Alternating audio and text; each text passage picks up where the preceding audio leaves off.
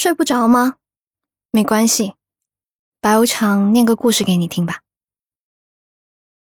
岩井俊二在电影《关于莉莉周的一切》里面说过：“由爱开始的故事，舍弃了，就恢复成一张白纸，一个什么都没有的世界。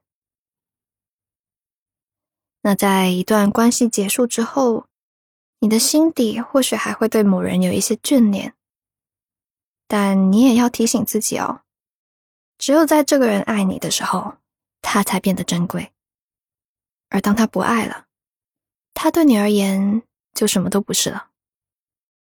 一起来听一下今晚的故事吧。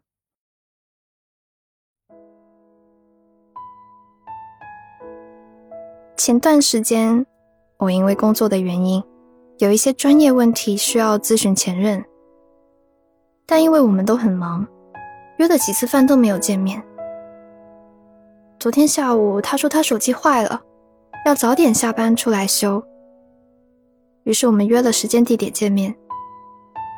可下午我一直在开会，散会的时候看着时间可能都有点来不及了，但他那边却毫无动静，因为我对他太了解了。所以，我索性坐下来泡了一壶茶，问他到哪儿了。过了好一会儿，他才回了一句：“加班，你等我半个小时。”于是我也加班，反正工作总是做不完的，可以消磨掉很多时间。但半小时很快过去了，他还是毫无动静。我发了一条微信给他。回家了，改天再约吧。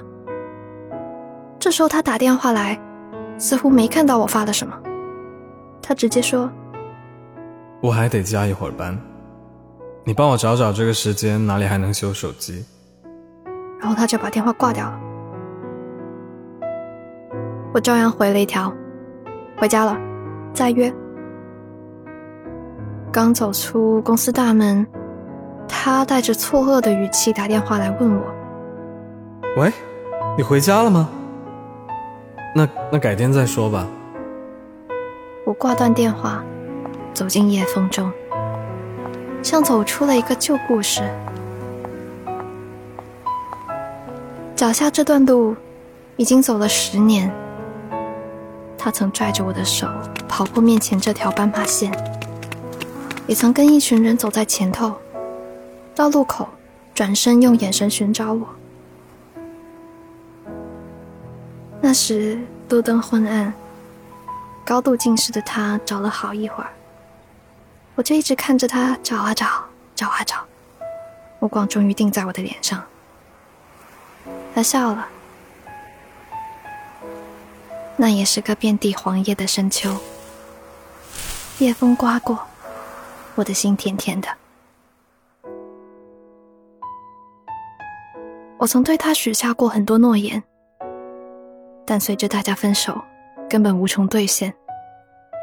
正如他对我一样，我们都不怨恨彼此。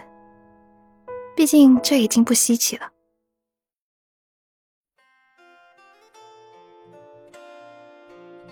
我还记得以前有一天，因为要网购一些小东西，我打开购物车，不自觉的给他买了好多东西，然后。自己又挑了全场最贵的一件男士西装放入购物车，却只给自己买了一件特价二十九块九的衣服。闺蜜埋怨我不给自己买点好东西，微笑置之，辩解说男人穿衣服要精细，我可以牺牲一下。每次收拾换季衣橱。我都有一大堆二十九块九的衣服筛选出来，我买给他的一条内裤至少都可以买我两件 T 恤。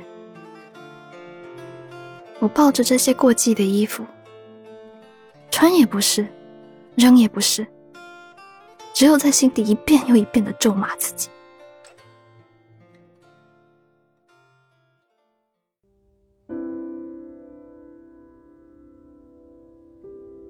前一阵时间，我开始尝试写不同类型的小说。有个素未谋面的朋友读了之后，便把他写的故事发给了我。确切的说，那不是故事，而是他对一段感情的记录。他写他们如何认识，如何相处，如何共度如胶似漆的时光。他写到，他那另一半的发小都接受了他，大家常常相聚，可是自己却无意间发现男友与别人暧昧。分手那天，她问男友，到底有没有爱过？男友说，那年春节是爱过的。也许只是厌倦，又或许人性本来就靠不住。也许很多时候，我们宁愿相信自己的直觉，对方已经心猿意马了。那年春节是爱过的。春节是什么概念？到底是假期的七天，初一到十五，还是整个正月？无论哪个都太短暂。不过倒是可以确定，我对你的爱只能到这里了，我也无能为力。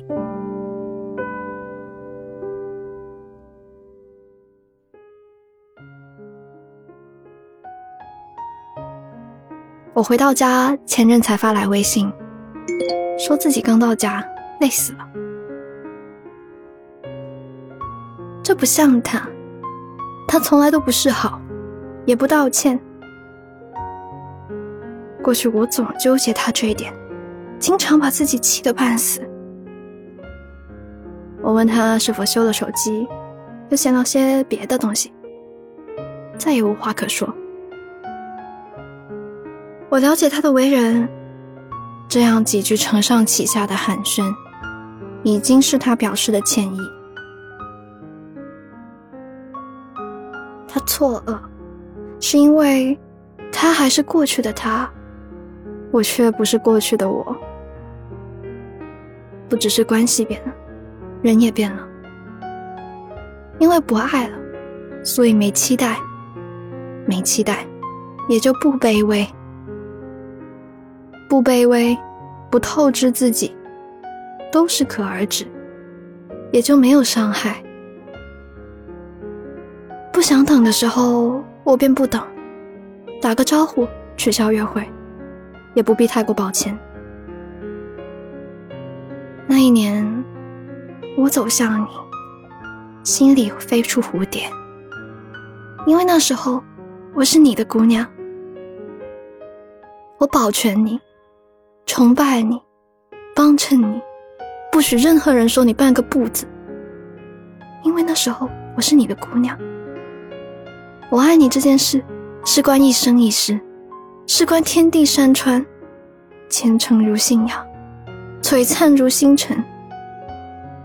因为那时候我是你的姑娘，而如今你问起，我只说。你我分别之后，我又经历了许多事，许多事，并不能改变那年我爱你的事实，只是让我不再爱你了。我扔掉二十九块九的衣服，去拥抱自己真正想要的东西。我买得起，我配得上，我不再等待你，不再无望的等待任何人。我可以自己酿造甜蜜，也能够承担苦涩。习惯沉默，无心抱怨。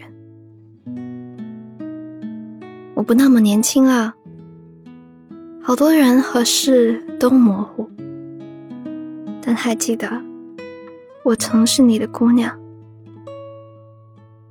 只是不再是了，再也不是了。